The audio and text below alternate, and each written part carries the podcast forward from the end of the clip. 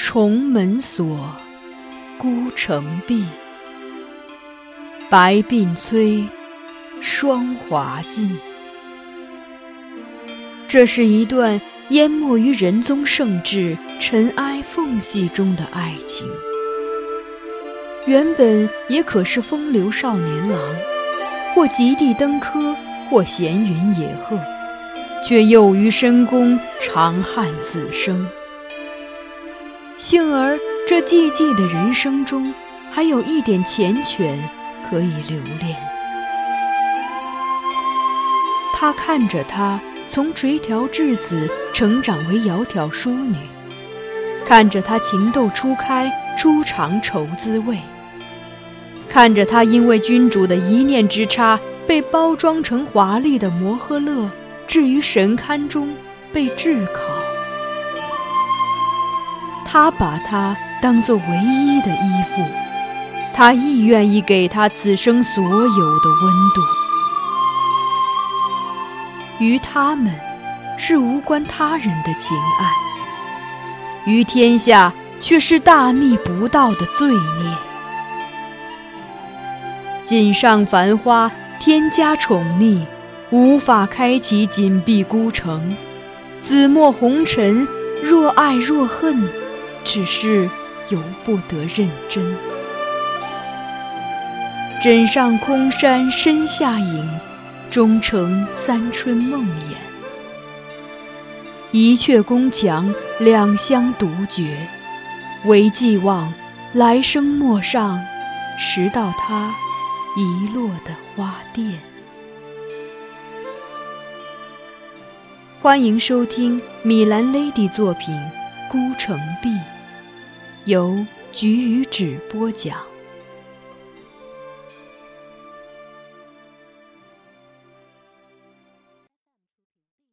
陆娥，我拥着她双肩，逐渐加大力道，仿佛想拉她脱离一个无边的漩涡，但自己的心底却也是一片空茫。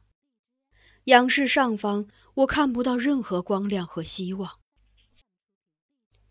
最后，我选择回到这个摆脱不了的空间，松开手，低下身子，半跪在他面前，让他能平视着我，然后。对他说：“皇后的话，请公主三思。”他含泪凝视我双眸：“你也觉得他们说的是对的？你也要离开我？”我避而不答，另寻了话头。公主当年不喜欢张贵妃，是因为她身居高位就在宫内滥用权力，为所欲为。自恃得宠，便对官家软硬皆施，为自己和家人谋利求封赏，却没有天子夫人应有的德行。如今公主若坚持留臣在身边，在天下人看来，公主此举必定也与张贵妃所为一样，是失德的行为。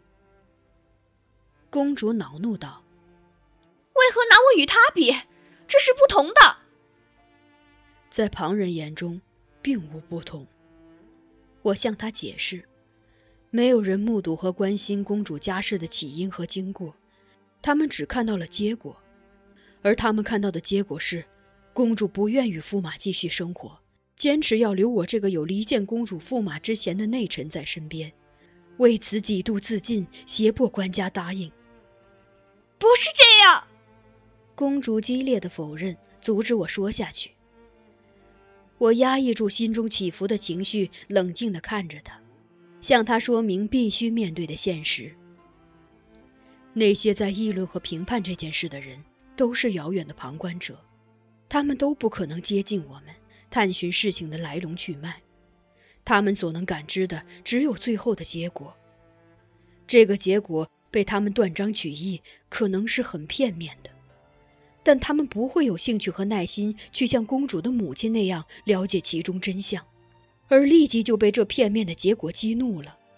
因为公主的一切衣食用度皆靠天下人供奉，公主的一袭华服、一炉沉香，公主宅的每一块砖瓦都用到了他们的税钱。他们当然希望自己奉养的公主是拥有完美德行的国邦贤媛，而非一个不守妇道的悍妻，更非一个宠信内臣、忤逆君父的恶女。而这个愿望本身是合理而正当的。公主气道：“ 为了满足他们的愿望，我们就要任由他们冤枉。我必须按他们的意思去做一个泥塑的摩诃勒。”我只应以一笑，苦笑。不这样，又能如何？公主与内臣的感情，任何不认识我们的人听了都会觉得荒谬而可笑吧？他们看到的只是一个厌弃丈夫、要挟父亲的公主，以及一个挑拨离间的内臣。他们甚至会联想到一些肮脏的东西，但绝不会尝试去理解，更遑论同情。爹爹，爹爹明白的。公主嘤嘤的哭着，提到了她的父亲，但声音却显得虚弱而无底气。我黯然道：“是的，他明白，他也会努力保护你，但是他的保护会令大臣们更加愤怒，因为每当君王流露出对某个人非同寻常的宠爱时，总会引起臣子们的特别警惕。”当这种情况出现在公主身上，他们一定会联想到太平安乐之祸。皇帝越维护公主，大臣便会越反对。就如皇后所说的，官家会一次次的陷入如今这样的痛苦之中。公主无语，只是低手饮泣，好半天才又问我：“你要我怎样做？”我一手握着她柔仪，一手牵出中单衣袖，像以前那样轻轻拭去她面上的泪痕。待她看起来略微平静些了，才问她：“那日官家叙述公主出生时的情形，想必公主在殿外都听见了吧？”公主颔首，双睫旋即垂下，又有两滴泪珠划过了刚才被我拭净的面颊。我再次引袖为他抹去那湿润的痕迹，又道：“我听官家那样说时，真是很羡慕公主呢。我幼年丧父，母亲改是他人，自那以后，我再也没见过她。你长大后有出宫的机会，可以去找她呀。”公主说：“我后来也曾打听到她住处。”每年都会派人送银钱给他，但自己没去见他，因为他与后来的夫君又生了几个孩子。他见了我会尴尬吧？何况……我对公主勉强笑了笑。我想，没有人会愿意看到自己的儿子做了患者。公主反手握住我的手，安慰般的轻唤。怀姐，我顺了顺目，避去眼中潮湿之意，又对公主道：“父兮生我，母兮居我，抚我恤我，长我育我，故我负我，出入负我，欲报之德，昊天罔极。